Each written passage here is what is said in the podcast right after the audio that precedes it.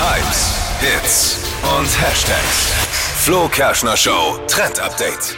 Und es wird blumig diesen Herbst. Also klamottentechnisch müssen wir uns jetzt schon auf den Herbst einstellen und unsere Sommerklamotten wegpacken. Aber es gibt ein oder zwei Teile aus dem Sommer, die können wir noch da behalten, beziehungsweise nochmal rausholen, falls sie schon weg sind. Meine Sandalen und die weißen Socken. Nein. es schade. geht um lange Blumenkleider. Also sieht man super oft aktuell auch in den neuen Kollektionen der Designern. Also vom Stoff her äh, sommerlich leichter Chiffon, der einfach fällt. Che was? Chiffon, nennt man das. So, so seidenmäßig, aber keine echte Äh, Seide. wer, wer kennt's nicht? Und nicht so ein fester Shirtstoff. Wenn's der Chef anhat, ist es der Chefo. Ja, Ah, Okay, Chiffon. genau, ha, witzig. Also, okay.